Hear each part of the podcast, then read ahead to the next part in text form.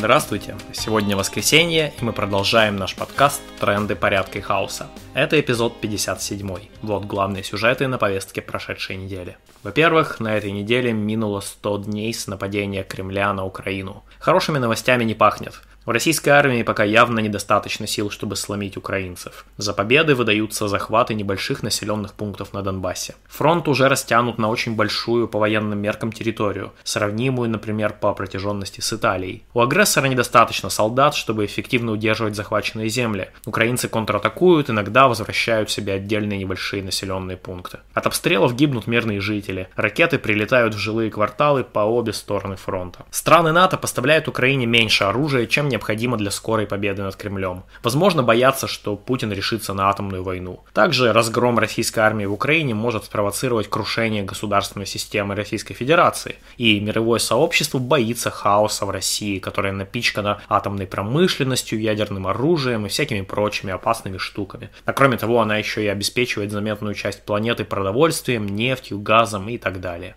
Все это можно понять, но, к сожалению, никого всерьез не заботит, что количество жертв российско-украинской войны скоро пойдет не на десятки, а на сотни тысяч человек. Во-вторых, недавно под замком в Фейсбуке у знакомого прочел пересказ разговора с приятелем автора поста из некого провинциального поселка. Тот рассказал, что многие его односельчане идут служить по контракту. Да, погибнуть можно, но в его поселке сейчас реально зарабатывают 20 тысяч рублей в месяц, а в армию обещают 200. Я подумал, может быть, Путин начал войну не только и не столько для захвата Украины, а чтобы выпустить социальное напряжение внутри страны. Сейчас в России средний возраст почти любого серьезного начальника, бизнесмена, собственника 50-70 лет. Уже подросло новое поколение россиян, которое тоже хочет жить в достатке, но социальных лифтов нет. Может ли условный комбайнер из села в глубинке вырваться в Москву или Питер, стать очень успешным управленцем, юристом или айтишником и получать 200 тысяч рублей? Ну, в принципе, может но, мягко говоря, далеко не каждый. Поэтому социальное напряжение растет. Помните январские события в Казахстане? Когда в стране начался хаос, жители пригородов Алма-Аты отправились грабить зажиточный центр города. Вероятно, власти в России боятся схожего развития событий. А развязать войну с соседями гораздо проще, чем создавать возможности для граждан внутри России.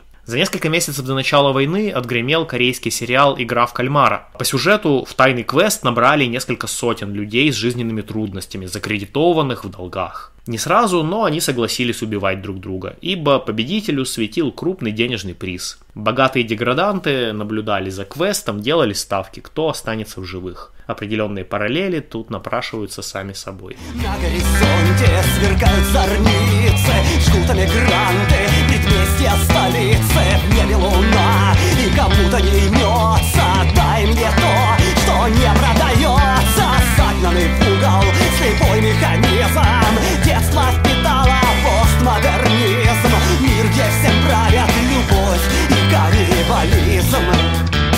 В-третьих, на фоне украинской войны турецкий диктатор Эрдоган вновь вводит войска в Рожаву, сирийский Курдистан, который является базой для курдских партизан внутри Турции. Эрдоган рассчитывает, что на фоне украинских событий западным странам будет слишком нужна благосклонность Турции, и курды не получат поддержки. Анархистам Рожава не безразлично. Там декларируется попытка реализации ряда наших идей. Можем рекомендовать э, телеграм-канал «Женщина. Жизнь. Свобода». Смотрите ссылку в описании видео. Его ведет русскоязычная анархистка, которая живет в Рожаве. Она пишет, что пока в целом все в порядке, количество военных инцидентов не больше, чем обычно в этом регионе. Но мы продолжаем следить за обстановкой.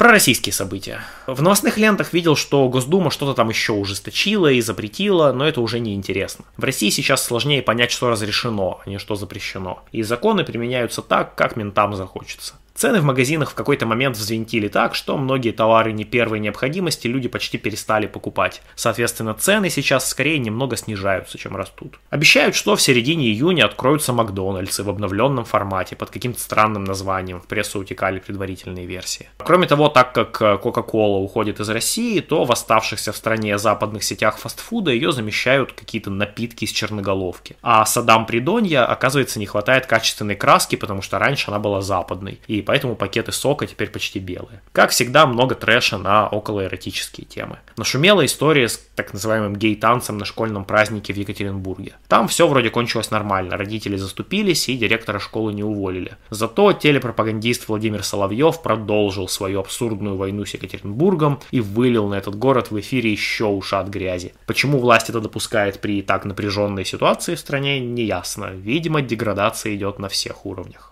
Чечне все куда жестче. Двух мужчин и девушку уличили в неподобающем поведении, в мессенджеры попало видео, как они занимались групповым сексом, и их просто убили и закопали в безымянных могилах. Причем, как пишут СМИ, на кладбище тела привезли на машине скорой помощи в сопровождении полиции. Ну, Рамзан, конечно, герой так называемой спецоперации, и ему за это, конечно, ничего не будет. Наконец, про анархистские новости. Их немного, но они есть. Проходят интересные лекции, дискуссии, воркшопы, многие мы анонсируем на нашем сайте autonom.org. Вот, например, издательский кооператив «Напильник» выпустил книгу «Первая типография народной воли» о том, как печатали запрещенную агитацию в 19 веке. Сейчас это весьма ценный опыт. Качайте с Autonom.org новые дизайны антивоенных стикеров, изучайте практику народовольцев и печатайте и клеите их побольше. Смотрите ссылку тоже в описании видео. Кстати, напоминаем, что у нас э, на сайте есть e-mail рассылка. Подпишитесь и получайте каждую неделю в свой почтовый ящик обновления на нашем сайте, а также полный текст очередного подкаста «Тренды порядка и хаоса». Уж вашу электронную почту точно вряд ли в ближайшее время заблокируют. Ссылка на подписку на рассылку тоже в описании видео.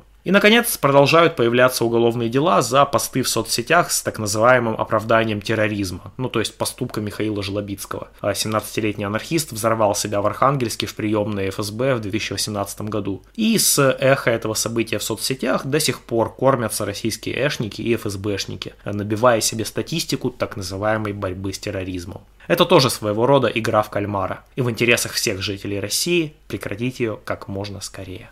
Ну вот и все на сегодня. Напоминаем, что в трендах порядка и хаоса участники автономного действия дают анархистские оценки текущим событиям. Слушайте нас на YouTube, SoundCloud и других платформах. Заходите на наш сайт autonom.org. Пока!